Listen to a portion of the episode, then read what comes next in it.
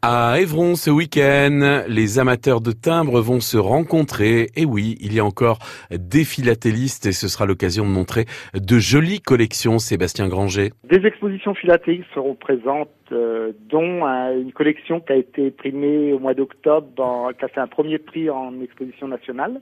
Une collection de casse ouverte, donc le tueur à la rose. Voilà le titre de la de la collection. Je n'en dis pas plus parce que voilà, vous imaginez bien qu'il y a une intrigue. Et voilà. Donc là, c'est le tueur à la rose. Donc une collection primée, euh, premier prix euh, fin octobre à Périgueux. D'autres belles collections, on aura la CRS en Mayenne, euh, quelques ballons montés en Mayenne. Donc les ballons montés, c'est la guerre de 1870. Vous voyez, donc c'est pas des, des plis très récents. On aura des on aura des collections sur le Canada, une collection sur le Canada aussi. On édite une carte postale sur la sur l'abbaye d'Evron. Normal, à Evron, on a une belle euh, un beau bâtiment, donc on l'a utilisé pour euh, sortir une carte euh, postale qui pourra être oblitérée avec le timbre. On vendra des souvenirs dessus.